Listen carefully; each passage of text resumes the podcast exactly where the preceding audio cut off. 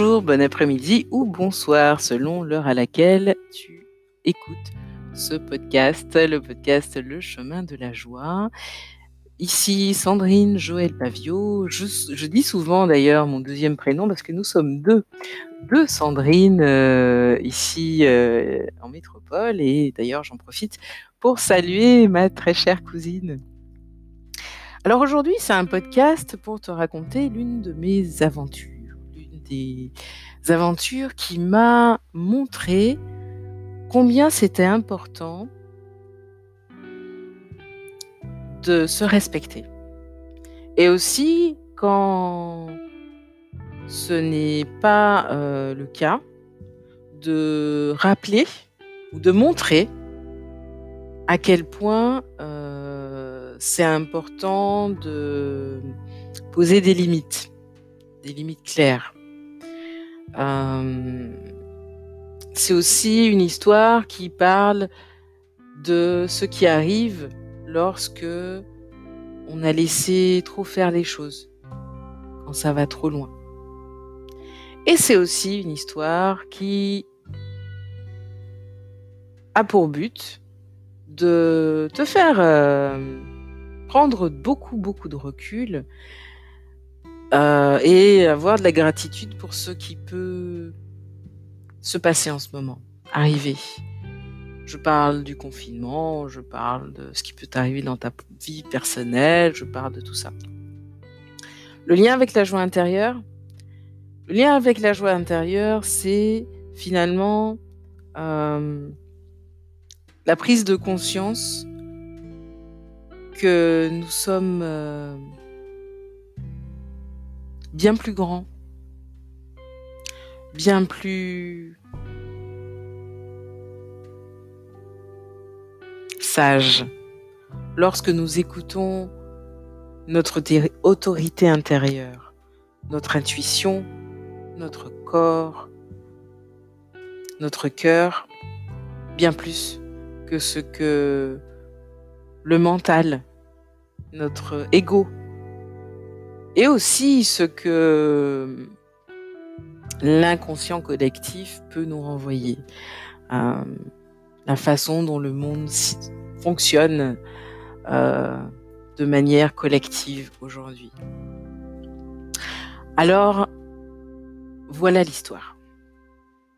Entre mes 3 ans et mes 6 ans, ça se produit entre 3 et 6 ans, je grandis sur l'île de la Martinique, dans une petite commune, enfin dans une commune qui est pas petite d'ailleurs, qui s'appelle le François. Je grandis avec ma grand-mère, 70, 15 ans, et ma maman, qui a hmm, une quarantaine d'années. Je ne connais pas mon papa. Euh, et mon grand-père est décédé. Euh, il y a déjà deux ans. C'est une grande famille, nous sommes, euh, enfin ils, ont été 16, euh, beaucoup moins aujourd'hui, mais en tout cas c'est une grande famille et euh, chacun se relève, vient à tour de rôle nous visiter dans la grande maison familiale. Le contexte de mon enfance, c'est que ma maman est très souvent hospitalisée. Elle est très souvent en colère. Très souvent, elle, euh, manifeste euh, de la colère. Elle montre de la colère, elle exprime, elle dit des choses que, bon, à l'époque, je comprends pas, qui semblent bousculer tout le monde. Euh, il y a souvent des conflits avec ses frères et sœurs. Elle semble euh, déranger, déranger les choses, les gens. Elle euh, fait souvent des achats compulsifs. Elle a des émotions euh, de joie, d'euphorie, puis parfois de grande tristesse, puis parfois de grande colère, puis parfois des peurs, et puis parce qu'on ne la comprend pas, elle est hospitalisée dans un hôpital psychiatrique. bien avant ma naissance, puisque ça a commencé à ses 20, 18 ans. Et d'année en année, comme ça, elle m'a eu à 35 ans. Voilà, elle a fait des séjours fréquents.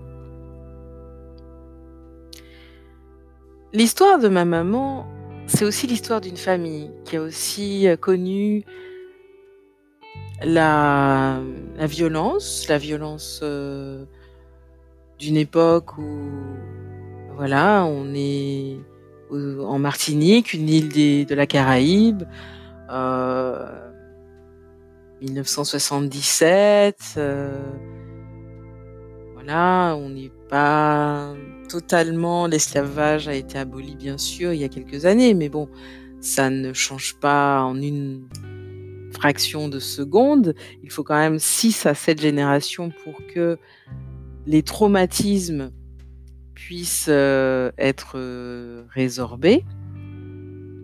Et il faut surtout continuer à transmettre la mémoire et surtout continuer à parler de ce qui s'est passé. Et c'est en parlant qu'on libère les émotions, c'est en parlant aussi qu'on peut euh, comprendre, faire des liens et en couper aussi certains pour grandir et se reprendre, euh, enfin prendre soin de soi différemment, etc. Pourquoi je te dis tout ça?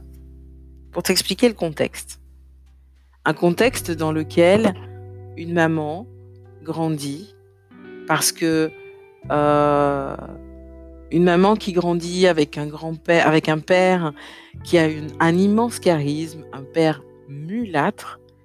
Le mulâtre est comme un métis, métis, de métis en fait. Euh, qui a un immense charisme, qui a des dons, qui est un guérisseur. Et c'est aussi quelqu'un qui, euh, mon grand-père, que je salue de là-haut, ainsi que ma maman et ma grand-mère, à qui j'envoie énormément d'amour et que je remercie pour, pour, euh, avoir été ce qu'ils ont été, pour être encore, parce que je parle d'eux. Eh ben, mon grand-père, immense charisme, était aussi quelqu'un de très émotif Très certainement. Et lorsqu'on ne sait pas comment accueillir ces émotions, quand on ne sait pas comment ça fonctionne, surtout dans un contexte difficile, quel qu'il soit, que ce soit en ce moment, que ce soit à l'époque euh, post-esclavage, avec euh, du racisme ambiant, avec euh, système de caste sociale qui existe encore dans d'autres pays, etc. En tout cas, de statut social super important pour prouver qu'on est quelqu'un, etc. Plutôt que de caste, parce que les castes, c'est encore autre chose. Il faut savoir que le milieu dans lequel tu grandis, l'environnement dans lequel tu évolues, les moyens dont tu disposes ou pas, les méthodes ou l'éducation que tu reçois et qui tu es, tout ça, ce sont les facteurs qui peuvent créer un problème et aussi l'expliquer. Donc ma maman, très souvent, se rendait en hôpital psychiatrique parce que dans tout ce contexte, elle exprimait ses émotions de manière extrême, mais c'était aussi sa façon de faire bouger les choses. Parce qu'elle était là aussi pour euh, faire bouger les gens. C'était inscrit dans ses gènes, dans son ADN, dans sa façon d'être. C'était son art d'être au monde. Et elle en a fait bouger des gens. Parce que juste, juste, en ayant un enfant, moi, alors qu'elle euh, recevait, euh, dans le cadre de ce traitement psychiatrique, depuis des années, des injections pour bloquer euh, son corps pour qu'elle ne puisse pas être enceinte et avoir un enfant. Malgré, malgré ça, la nature et la vie, tu l'appelles comme tu veux, Dieu, l'univers, Allah, Bouddha, tout ce que tu veux, moi, je l'appelle la vie. Comme ça, tout le monde se. On s'entend sur euh, la vie. mais pour moi personnellement, c'est Dieu, c'est Allah, c'est euh, c'est euh, la, la grande intelligence, c'est l'intelligence qui est la seule. Bref, on a décidé autrement et je suis née. Et je suis là. Et je te parle là. Je te dis ça parce que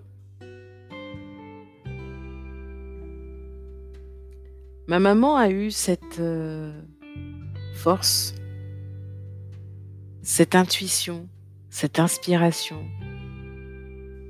cette euh, détermination aussi de montrer, de prouver même, en m'ayant, que oui, on peut exprimer de manière extrême ses émotions, on peut paraître complètement euh, fou ou folle ou farfelu aux yeux des autres et accomplir une œuvre et, être quelqu'un qui fait, qui est là pour faire bouger les gens.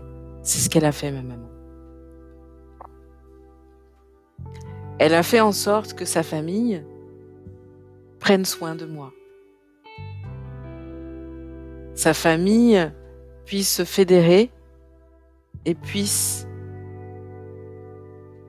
durant mon enfance tout du moins, entre que, les femmes, les hommes de la famille puissent être présents. Ça n'a pas été le cas pour tous. Chacun a fait comme il peut en fonction de ce qu'il avait autour de lui, de ces fameuses cinq conditions que je ne connais pas. Donc je ne suis pas là pour ni blâmer, ni juger. C'est aussi l'une des leçons que j'ai comprises. L'amour permet de tout accueillir de ne pas juger et de même pas juger toi en train de te juger et de t'auto-juger et de te sous-estimer parce que en accueillant ça, tout est possible après. Donc, entre mes trois, entre 3 et 5 ans, je déteste aller à la maternelle. C'est simple ma maman qui m'amenait à la maternelle. Euh, je sais pas comment elle faisait pour avoir une telle patience avec moi, parce que bon, voilà. Le truc, c'est qu'en fait, tellement je voulais pas y aller, elle m'amenait, j'avais les yeux, je fermais les yeux, elle, elle, me donnait la main, je marchais, elle, elle me donnait la main, je fermais les yeux, j'avançais, mais à reculons j'arrivais toujours en retard, que ce soit à la maternelle, plus tard euh, en primaire, tout le temps en retard, parce que j'avais pas envie d'y aller, parce que je sentais que juste euh, il y a plein de choses qui ne me parlaient pas, contre lesquelles j'avais tellement envie de dire mais ça va pas, non. De traiter les enfants comme vous les traitez.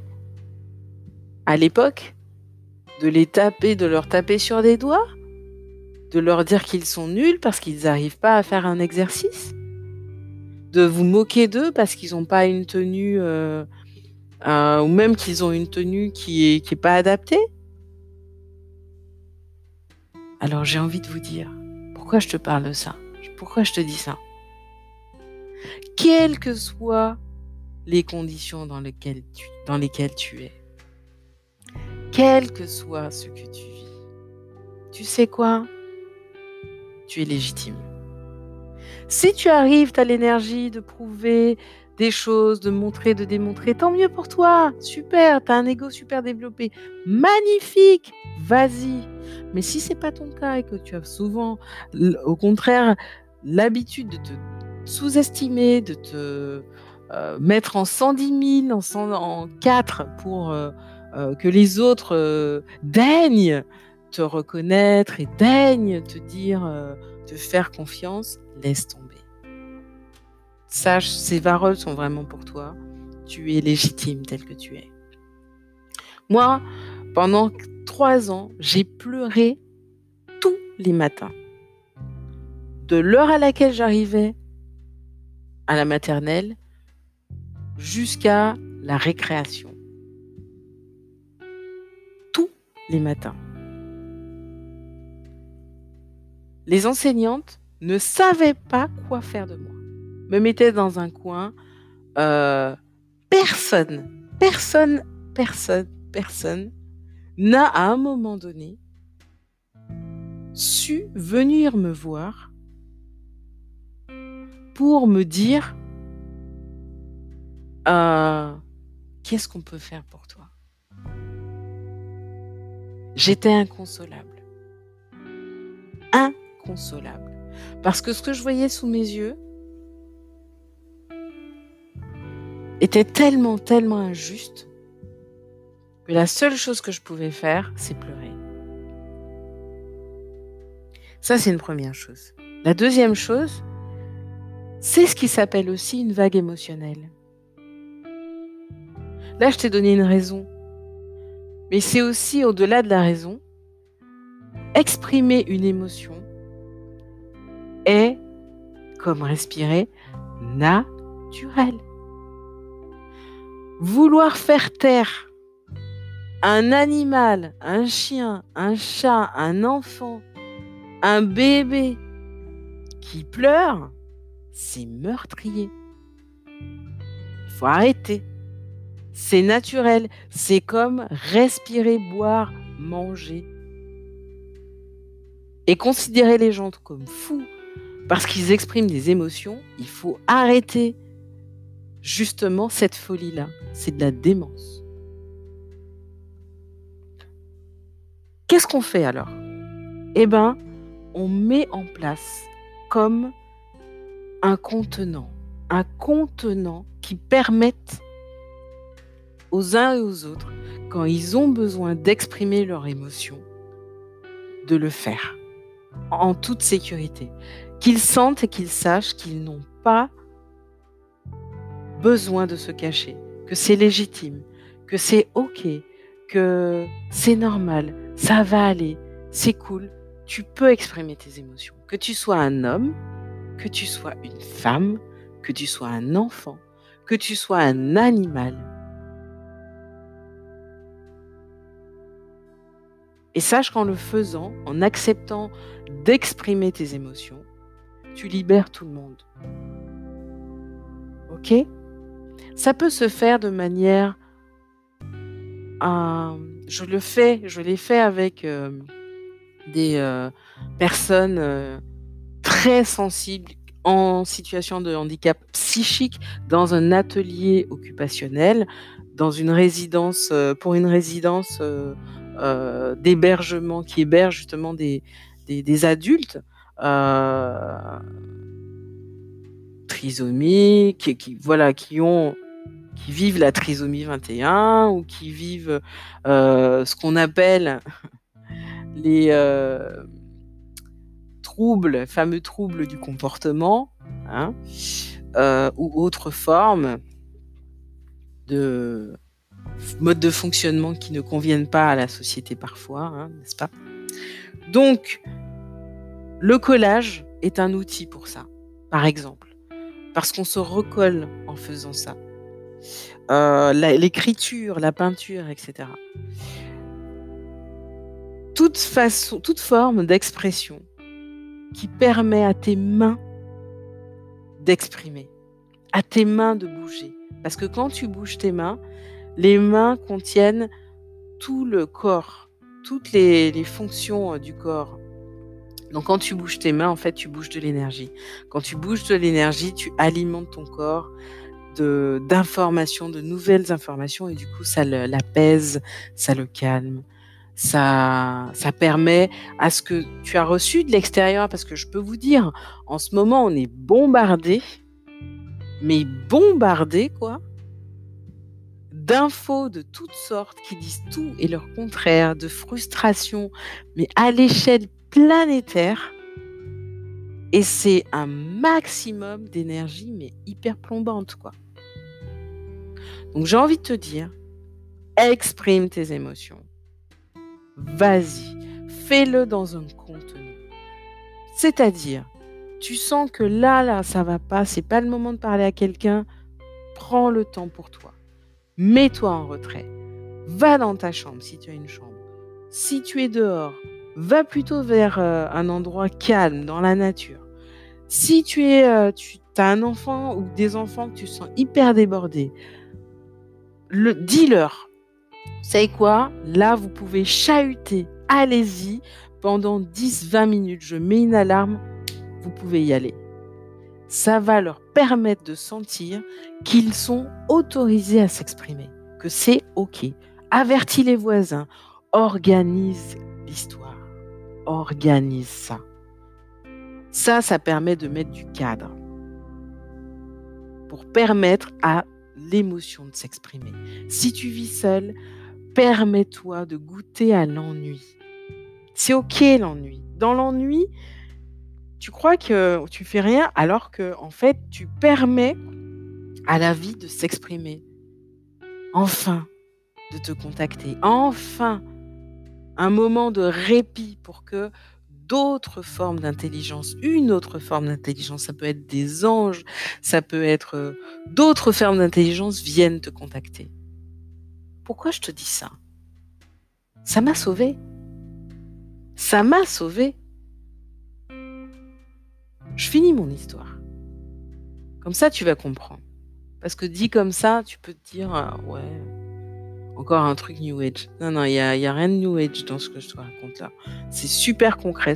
Ce que je te raconte, tu vas comprendre pourquoi.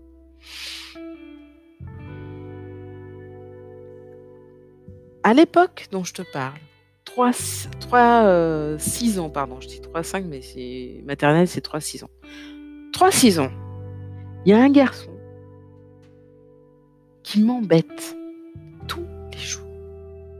tous les jours, il vient me piquer, me prendre la tête, me bousculer, m'énerver, etc. Et un jour, au bout de peut-être euh, un certain temps, je ne sais pas combien de temps, et en tout cas, voilà, ce que je vais te dire, c'est que plus en fait cette personne me pique, m'embête, je, je, sens la, je sens la sauce monter, monter, monter, monter. Je dis rien, je fais le dos rond, je dis rien, je dis rien. Voilà, voilà, truc qui monte, il monte, il monte, il monte. Et en fait, c'est quoi qui monte? Qu'est-ce qui monte? C'est de la colère en fait. C'est du ressentiment, c'est de la colère. C'est en fait, je, suis une cocotte minute quoi. Une cocotte minute. Enfant, mais cocotte minute quand même. Et un jour, je me rappelle, le gamin on était à la récré. On a fini la récré, on était sur les rangs. Mettez-vous de par deux en rang avant de rentrer. Et là, il me fait, il m'embête une fois de plus. Il me pousse une fois de plus. Tu sais quoi? Je me rappelle, j'avais un, j'avais euh, une tenue euh, ou un sac, je sais plus.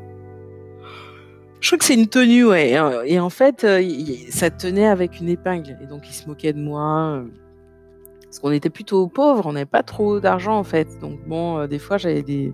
C'était un peu raccommodé, quoi, les vêtements, tu vois, les, trucs, c'était un peu raccommodé. Donc, on se foutait un peu de moi. les moqueries, j'ai souvent, j'ai souvent connu, tu vois. Et je me rappelle,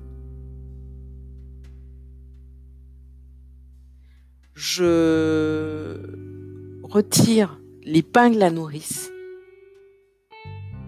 et je lui plante l'épingle à nourrice dans le creux de l'épaule. Le, je peux te dire, il s'est mis à crier un truc de fou. Je l'ai juste piqué, hein. Je l'ai piqué, j'ai ressorti le truc. Je l'ai pas laissé dedans. Hein. J'ai piqué, j'ai ressorti la maîtresse, euh, elle est arrivée en courant, infirmerie, nanana, nanana. Mais je peux te dire que depuis ce jour-là, plus personne, alors que j'ai jamais rien fait, j'ai tout le monde laissé, j'ai laissé tout le monde se moquer, ce machin. Plus personne s'est foutu de moi. Plus personne. C'est-à-dire que attention, attention. Quand tu ne permets pas à des êtres de s'exprimer, que ce soit toi, tu t'exprimes pas. Tu vis quelque chose, tu vis une situation injuste pour toi, où tu ne te respectes pas, parce que c'est toi qui te respectes pas, c'est toi qui t'écoutes pas, c'est toi qu'on n'écoute pas parce que voilà, tu n'as pas appris le respect, tu es enfant, t'as pas le, tu, on t'a pas dit que tu as le droit au respect, donc tu t'en rends même pas compte, tu vois. Ok Attention, c'est très important d'exprimer tes émotions. C'est très important si tu peux pas les exprimer, d'au moins les écouter, les respecter. Très important pour éviter ce genre d'escalade. Ça va, j'étais gamine, voilà, le gamin il a eu mal. Moi par contre, je me suis fait super peur. Parce que j'ai là, c'est là que j'ai senti que, ah ouais, je peux aller super loin, je peux faire très très mal à quelqu'un qui ne m'a pas respecté. Je peux vraiment aller très très loin. J'ai vraiment, en fait, c'est comme si j'avais vraiment senti mon énergie en fait, tu vois. Cette fois-là, j'ai senti mon énergie. J'ai senti ma force et ma puissance. Et euh, bon, j'ai eu, je me suis un peu calme et je me suis, euh, euh, ça m'a aidé justement à. Depuis ce jour-là, tout le monde m'a vu. Hein. Mais je suis. Ce qui m'a fait. Là où je me suis fait peur et là où je me suis arrêtée, c'est pour pas continuer à aller là-dedans. Pour justement être encore plus vu, encore plus reconnu, encore plus respecté, être la caïd du coin, etc. C'est ce qui explique. Euh, c'est ce qui arrive en fait à ceux qui ont basculé de l'autre côté. C'est-à-dire les gens qui te font mal, qui, qui, euh, qui vraiment sont, sont, violents, ce sont des gens qui, à un moment donné, dans leur enfance ou quoi, peu importe, n'ont pas été respectés, écoutés, on leur a pas montré ou ils ont vu tout le contraire, et qui, à un moment donné, en fait, ont vu ou fait un acte qui fait qu'ils ont senti cette puissance, parce qu'elle est physique, cette puissance, quand tu la sens. Ils ont senti cette puissance et à partir du moment où ils ont senti cette puissance, ils ont voulu tout, le temps, tout le temps, tout le temps y goûter. Parce que ça leur donnait une sensation de pouvoir. C'est une vraie sensation de pouvoir. Moi, ce que j'ai expérimenté au fil du temps, c'est la puissance de l'amour. C'est pour ça que je le transmets aux femmes. Parce qu'aujourd'hui, euh, un homme, franchement, euh, la société devient de plus en plus chaotique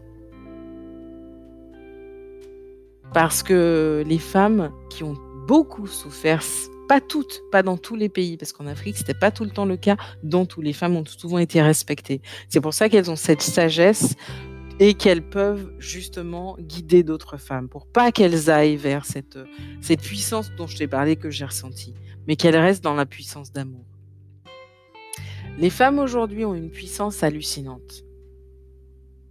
Attention, attention, attention, parce qu'elles détruisent en même temps avec cette même puissance.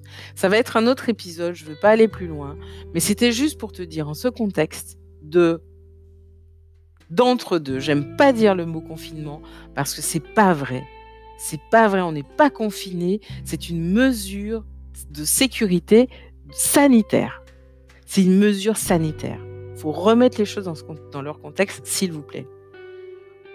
Parce que euh, ce que je veux rappeler, c'est nous avons tous des limites à respecter, corporelles. Notre propre être est à respecter et digne de respect. Donc, pendant cette période, euh, j'ai envie encore plus de vous dire, écoutez-vous, écoutez vos émotions, respectez-les. Quand vous sentez que vous êtes en colère, prenez du recul. N'allez pas vous engager dans ni décision, ni conversation, ni échange avec qui que ce soit si vous le pouvez, autant que faire se peut. Prenez le temps d'être calme, serein, posé. Comme ça, ça vous permet ensuite d'avoir les idées claires, limpides sur euh, la conversation de la veille, la, situation, etc., pour ensuite revenir beaucoup plus serein dans l'échange. Moi, c'est ce que je pratique avec mes enfants, mon fils, ma fille, mon ex-mari aussi. Parce que